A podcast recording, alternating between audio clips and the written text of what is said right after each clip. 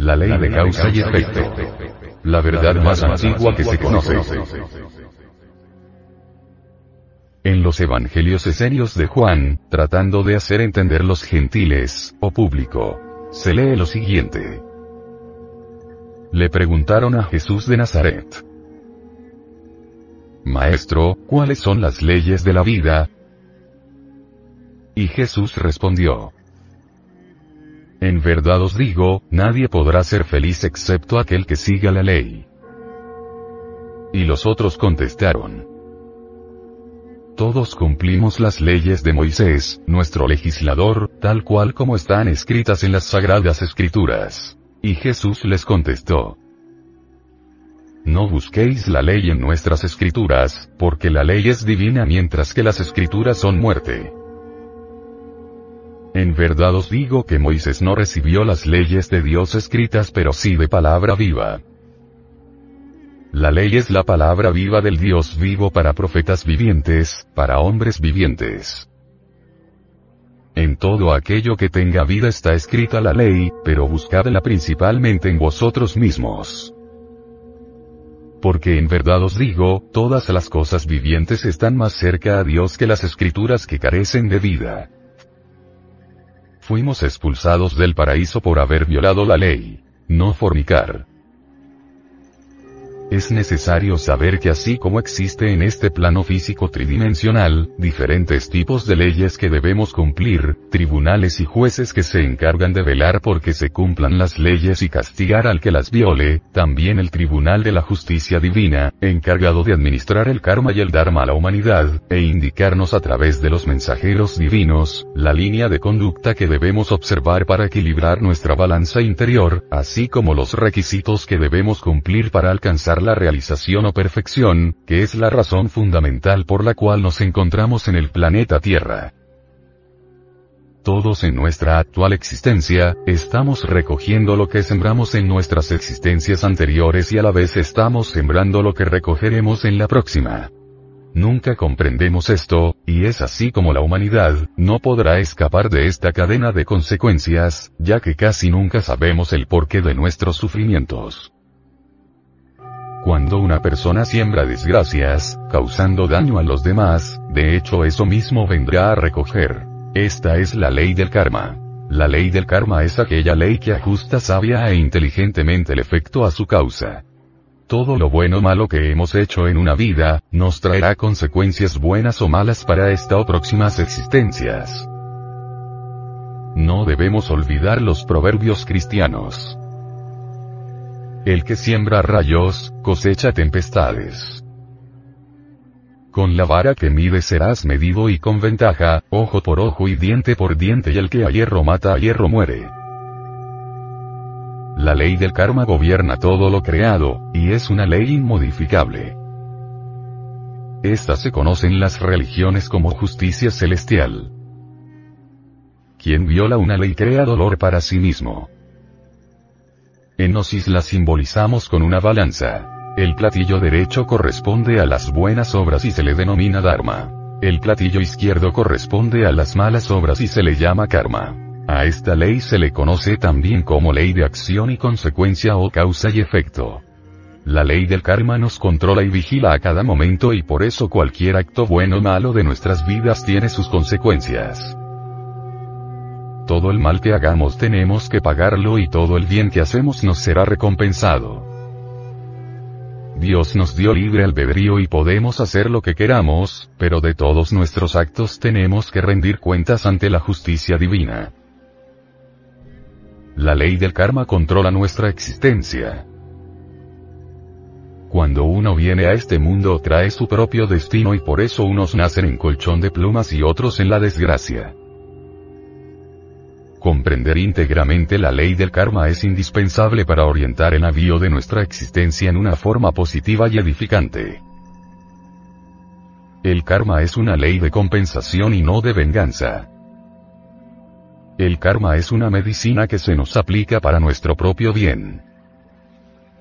Desgraciadamente, la gente en vez de inclinarse reverente ante el eterno Dios viviente, protesta o blasfema, se justifica, se disculpa y se lava las manos como Pilatos. Cuando protestamos no se nos modifica el karma sino que se vuelve más duro y más severo. Reclamamos fidelidad al cónyuge cuando hemos sido adúlteros en esta o en vidas anteriores. Pedimos amor cuando hemos sido despiadados o crueles. Solicitamos comprensión cuando nunca hemos dado comprensión a nadie.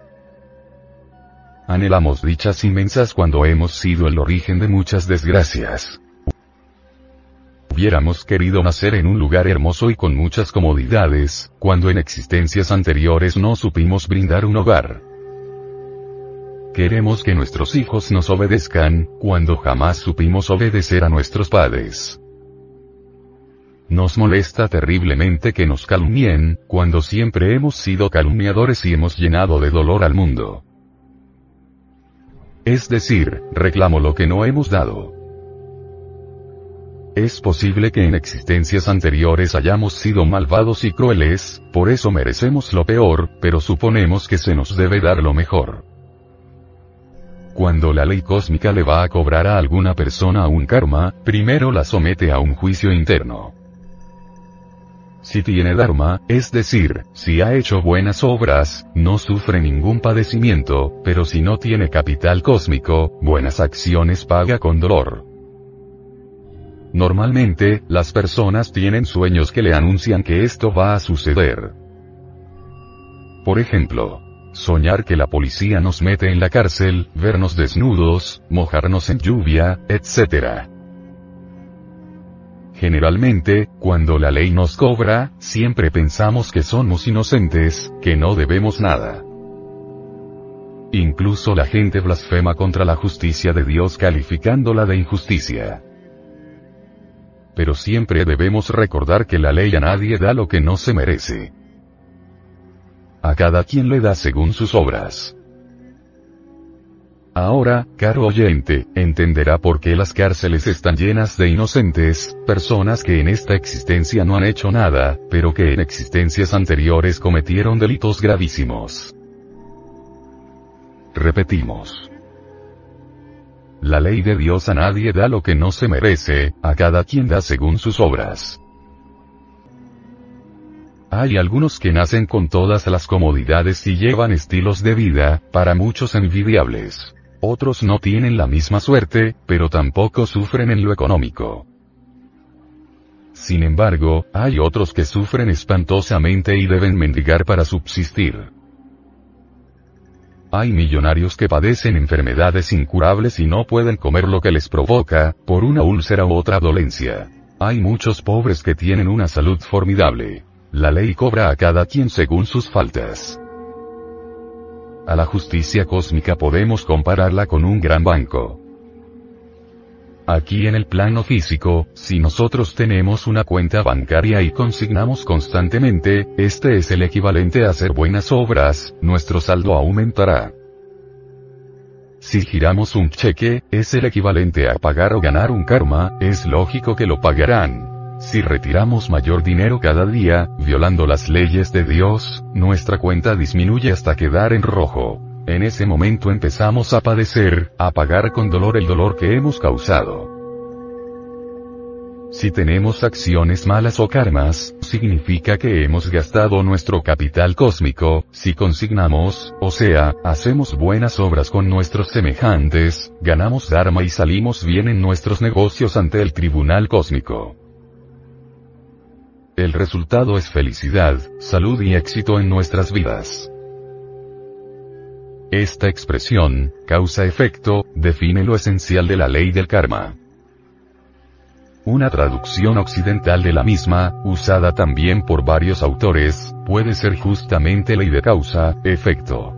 La palabra karma significa acción. Su concepto implica la idea de retribución, o sea, la de que cada causa produce un efecto correspondiente. Cosechamos, pues, como efectos, aquello que sembramos como causas. El efecto es proporcional a la causa, en términos cualitativos y cuantitativos, hasta que se supere y se permita que el equilibrio sea restaurado, hasta que la armonía de las causas y de los efectos sea restablecida.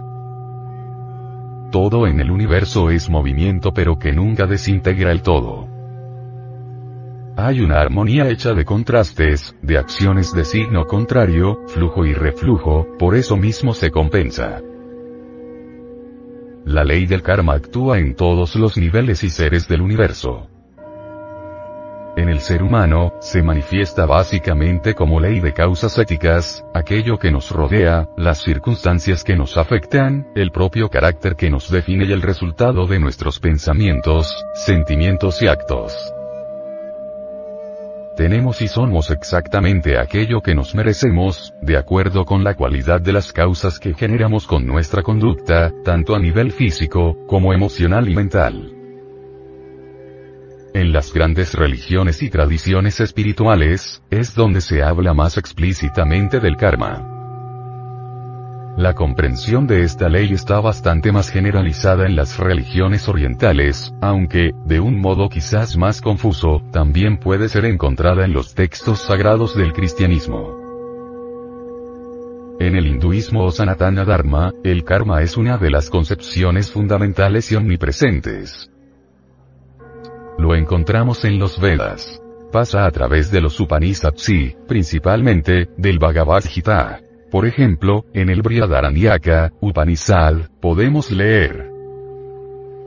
Cada uno se vuelve bueno a través del buen karma, y malo a través del mal karma. En el Bhagavad Gita se ve, por ejemplo, 8, 23 a 8, 25 y 14, 14 a 14, 20. Está presente en las leyes de Manu, CFR. Entre muchos otros pasajes, 1, 107, 1. 117, 6. 61, 64, 6. 72 y 12. 8. Lo encontramos, también, en los Puranas, específicamente en el Bhagavad Purana. En la proporción de las acciones justas e injustas en esta vida, cada uno gozará o sufrirá las correspondientes reacciones de su karma en la vida siguiente 6. 1. 45. En el budismo es igualmente una de las enseñanzas absolutamente fundamental. No podemos, a este propósito, dejar de citar una maravillosa y significativa frase del señor Gautama Buda. Siembra un pensamiento y cosecharás una acción. Siembra una acción y cosecharás un hábito. Siembra un hábito y cosecharás carácter. Siembra un carácter y cosecharás un destino. En las enseñanzas búdicas también encontramos un texto muy interesante relacionado con este tema, como es el Sermón de Benares. Buda se encaminó hacia el bosque de las gacelas, cerca de Benares, y allí expuso su doctrina. Es lo que se llama el Sermón de Benares, que contiene el núcleo de toda su enseñanza. Vosotros me llamáis amigo, como antes, pero ya no debéis más en el futuro darme ese nombre. Pues soy el liberado, el bienaventurado, el Buda. Abrid bien vuestros oídos. La liberación de la muerte ha sido encontrada. Vengo a instruiros y enseñaros la doctrina. En poco tiempo alcanzaréis la perfección de la santidad podréis reconocer la verdad todavía en el mundo, y la miraréis cara a cara. No habrá más mortificaciones ni ayunos, pero sí, renuncia a todos los placeres de los sentidos. Esta es la verdad sobre el origen del sufrimiento. La sed de existir, de nacimiento en nacimiento, con el placer y el deseo que encuentran aquí y allá su voluptuosidad. Esta es la verdad sobre la supresión del sufrimiento. La supresión de la sed por la destrucción del deseo, liberarse de él, no darle jamás cabida. El camino del medio, con el noble octuple sendero. Rectas opiniones, rectas actitudes, rectas palabras, rectas acciones, rectos medios de vida, rectas intenciones, recta atención y recta concentración, conduce a la supresión del sufrimiento, y lleva al conocimiento, a la iluminación, al nirvana. La ley del karma es inmutable en los textos cristianos, existen también pasajes que aluden al karma, aunque, lamentablemente, la teología oficial no lo haya comprendido bien, en especial por haber repudiado la idea de las existencias sucesivas, de lo cual no puede ser desligado, sin que nos perdamos en una maraña de absurdos. La formulación más conocida y directa es la contenida en la epístola de San Pablo a los Gálatas. 6. 7. Todo lo que el hombre siembre, lo cosechará. Aunque la referencia a esta ley está patente en citas como no peques más, para que no te suceda algo peor Juan, 5. 14, o no serás liberado, hasta que hayas pagado la última moneda Lucas, 12. 59. El karma colectivo aflora en las escrituras en narraciones como la del diluvio, al que existen referencias universales, entre las cuales la Biblia judeo-cristiana es apenas un ejemplo más, en los grandes castigos, o en las grandes alegrías, colectivos, o en frases como esta, atribuida a Jesús. En verdad os digo, todos esos crímenes pesan sobre esta raza Mateo, 23. 36. Sí, os aseguro que se pedirán cuentas a esta generación. Lucas 11. 51. Jesús el Gran Kabir, dijo, Ponte de acuerdo con tu adversario pronto, en tanto estás con él en el camino, no sea que el adversario te entregue al juez, y el juez al alguacil, y seas echado en la cárcel, de cierto os digo que no saldrás de allí, hasta que pagues el último cuadrante Mateo 5, 25, 26. Gálatas 6, 7, 9. No os engañéis.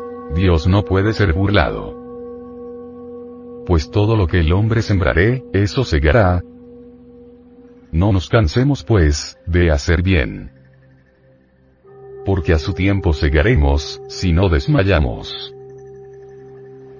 Éxodo 21, 23, 25. El que hiere a alguno, haciendo así morir, él morirá. Mas si hubiera muerte, entonces pagará vida por vida, ojo por ojo, diente por diente, mano por mano, pie por pie, quemadura por quemadura, herida por herida, golpe por golpe. Primera. Corintios 6, 16. ¿O no sabéis que el que se une con una ramera, es un cuerpo con ella?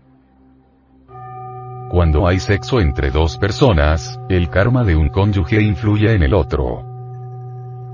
Seguro usted habrá notado a su alrededor que a muchas personas les cambia la vida e inmediatamente se casan. Ejemplo.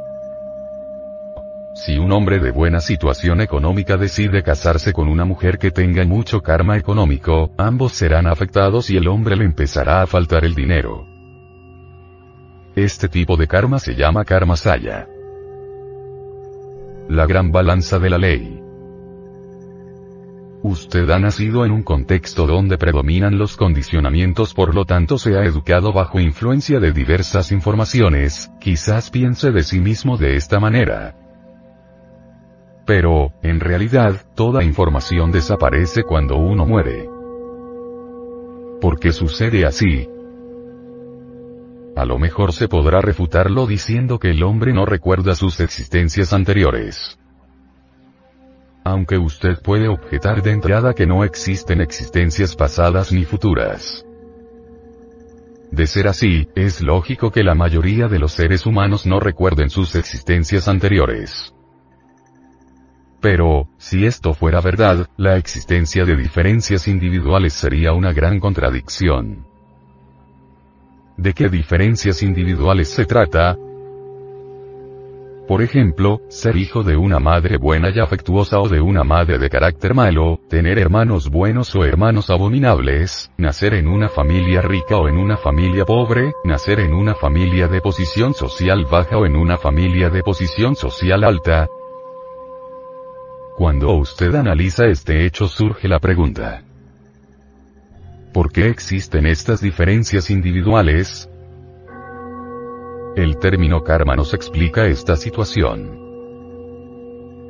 La ley del karma es una ley natural que nos dice que a toda acción corresponde una reacción. Una ley natural significa que cuando se establecen determinadas condiciones, le siguen otras también determinadas. Si sembramos arroz, cosecharemos arroz y no cebada. Nos deja en completa libertad de sembrar lo que nos parezca. La ley de la naturaleza se advierte en la positiva relación entre la siembra y la cosecha. A quien necesite arroz, le será inútil sembrar cebada o cardos. Tal es el karma.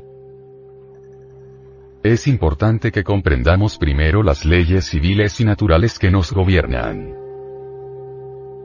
También, es importante que percibamos que sin esas leyes toda nuestra vida sería un caos. Imaginemos nuestra vida si todo mundo hiciera lo que le viniera en gana robando, matando, violando, etc. etc. Igualmente, imaginemos si se suspendieran las leyes naturales. Esto es, no primavera, no invierno, no lluvia, no sol. O solamente lluvia, solamente sol, solamente invierno. Realmente todo estaría muerto. También imaginémonos nuestra vida sin leyes divinas. Definitivamente sin leyes divinas no podrían existir ni las leyes naturales, y muchos menos las leyes civiles. Los antiguos griegos decían que la diosa Némesis fue creada como diosa de la justicia y sus padres fueron Zeus y diosa necesidad. Las leyes divinas mantienen definitivamente un equilibrio y una armonía en todo el orden cósmico. La diosa Némesis se presenta vendada de ojos indicándonos que no hay distinción y menos venganza. Esta diosa es mujer y portadora de una balanza representando las dos columnas donde se apoya la justicia, misericordia y justicia. Esto es muy interesante, imaginémonos nada más la aplicación de solamente justicia. Si nada más justicia fuera no tendría razón la vida solamente habría castigo, y menos apelación. También, si solamente hubiera misericordia los bribones seguirían haciendo de las suyas. Por eso el equilibrio es importante. El trato equitativo frente a la ley. ¿Cuántas veces vemos a nuestro alrededor personas que aparentemente sin merecerlo les llega todo, como que nacieron con buena estrella? Y otros nacen estrellados. Definitivamente esas personas algo habrán hecho, posiblemente en otras existencias para que la divinidad les otorgue, les retribuya algo pendiente. Realmente la gracia y desgracia de nuestra vida se basa en tres calamidades. Enfermedad, vejez, y muerte.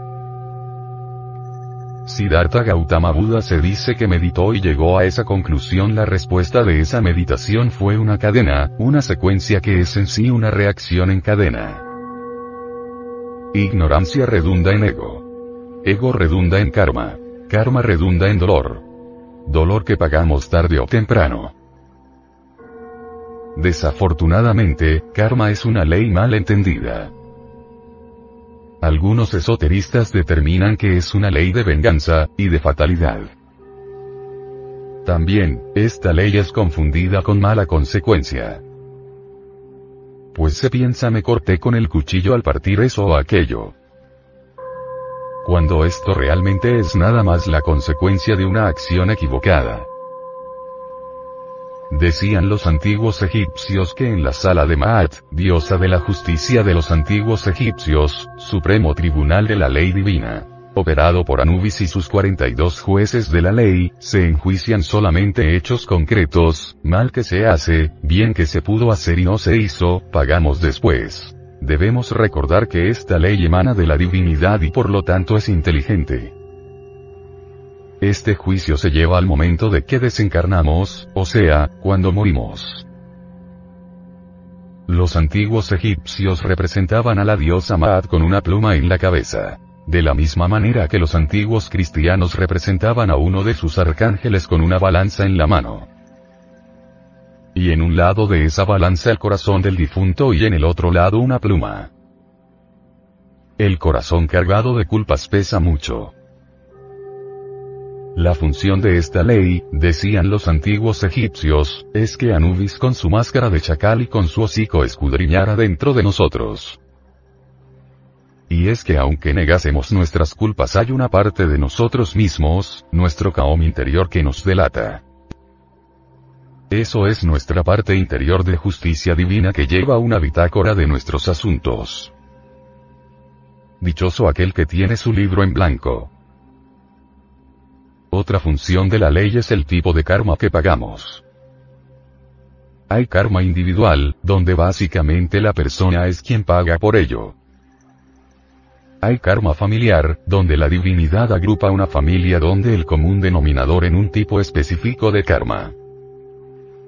Hay casos donde toda la familia adolece de un mismo defecto psicológico o bien un caso de existencia pasada donde por ejemplo una hija hace pagar a la madre, o viceversa.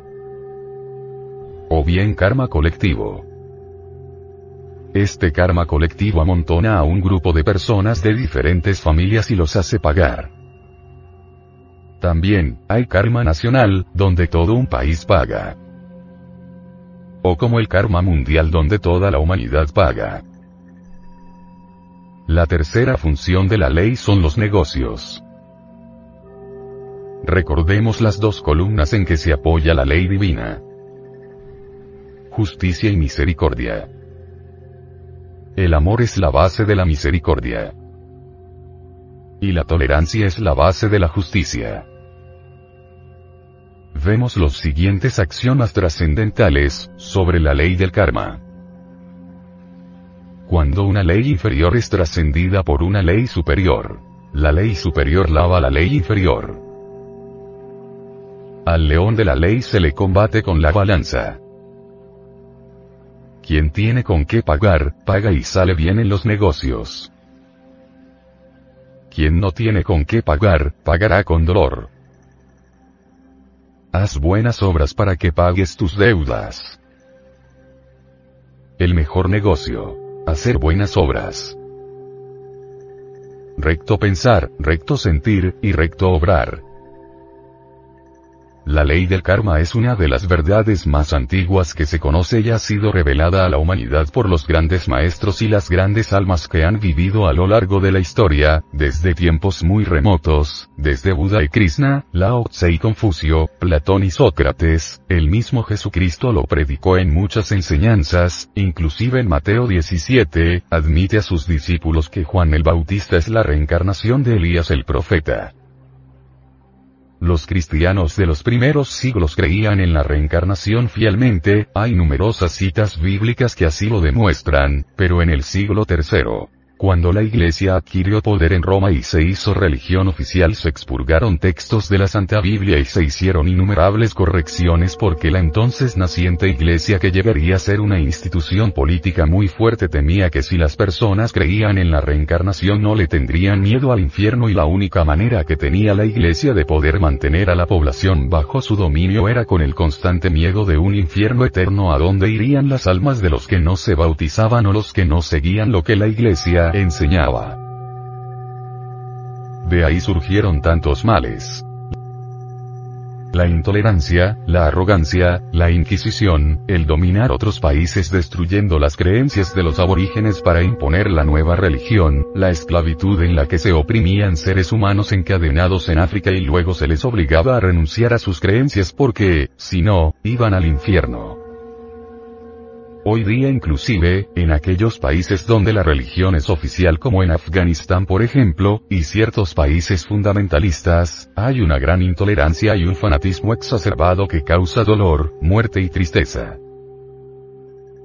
En el nombre de la religión se han asesinado millones de seres humanos y a otros se han torturado y esclavizado. Sin embargo, en el fondo, en esencia, todas las religiones enseñan lo mismo y cuando las personas de buena fe se unen para encontrar los puntos comunes en todas las religiones surgen los hermosos movimientos espirituales como los que ahora florecen como las enseñanzas de la yoga, de maestros como Paramahansa Yogananda, Sai Baba, del mismo San Francisco de Asís y la Madre Teresa de Calcuta que no se aprovechaba de las pobres personas moribundas para convertirlas al catolicismo que ella practicaba con fe, sino que, a la que había sido hindú toda su vida la ayudaba a morir en las creencias de su religión, y lo mismo hacía con la musulmana, la ley del karma es la ley de la justicia divina, de las oportunidades. Cuando hacemos algo positivo, bueno en el sentido universal, no porque esté escrito en una constitución o una ley, sino porque sea bueno por naturaleza ya que hay leyes injustas, entonces estamos generando buen karma de lo contrario atraemos mal karma. Hay personas que nacen ya con un karma muy lindo porque se han revolucionado mucho y cuando entramos en contacto con ellas recibimos sus vibraciones de amor, tolerancia y respeto. Hay otras que lamentablemente traen sus karmas negativos y lo que emiten por su aura es sentimientos de frustraciones, negativismos, maldiciones, quejas, tristezas, derrotismo, dolor, angustia, celos, envidias, murmuraciones, pobreza de espíritu. En ese caso esto debe inspirarnos siempre compasión, no lástima sino compasión y no creernos superiores ni juzgar a los demás sino transformarnos cada día nosotros en verdaderos seres humanos con la convicción de que mientras más nos transformemos mejor será el mundo que nos rodea, al fin y al cabo, esto lo expresó en los dos grandes mandamientos el sublime Maestro Jesús. Ama a tu prójimo como a ti mismo, pero para amar al prójimo como a uno mismo uno tiene que empezar por amar a la conciencia o partícula de alma que todavía, afortunadamente, del todo no hemos perdido, este es el verdadero amor. Amor es ley pero amor consciente. Por eso dice la Biblia. Seremos como dioses. Lo mismo que enseñan las grandes religiones y filosofías ya que en la verdad no hay contradicción. Este camino fue establecido de manera muy sencilla por Jesús el Cristo en el Nuevo Testamento de la Sagrada Biblia.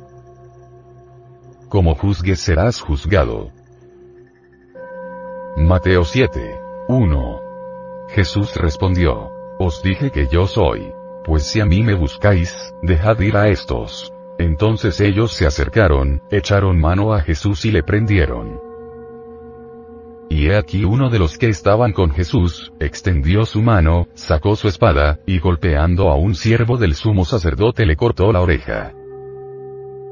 Entonces Jesús le dijo, Vuelve tu espada a su lugar, porque todos los que toman espada, a espada perecerán.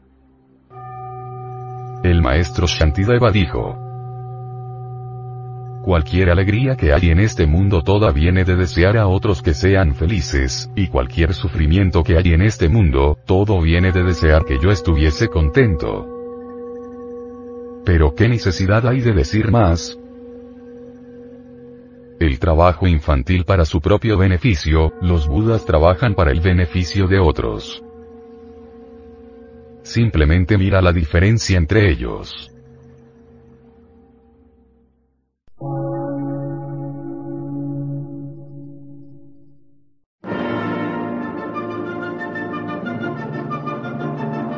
Emisora, gnóstica, transmundial. Por una nueva civilización y una nueva cultura, sobre la faz de la Tierra.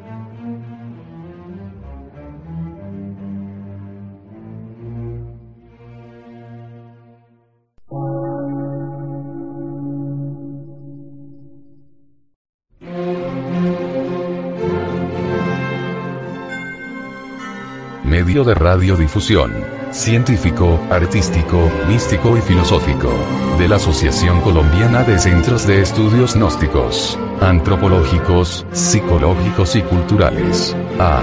C.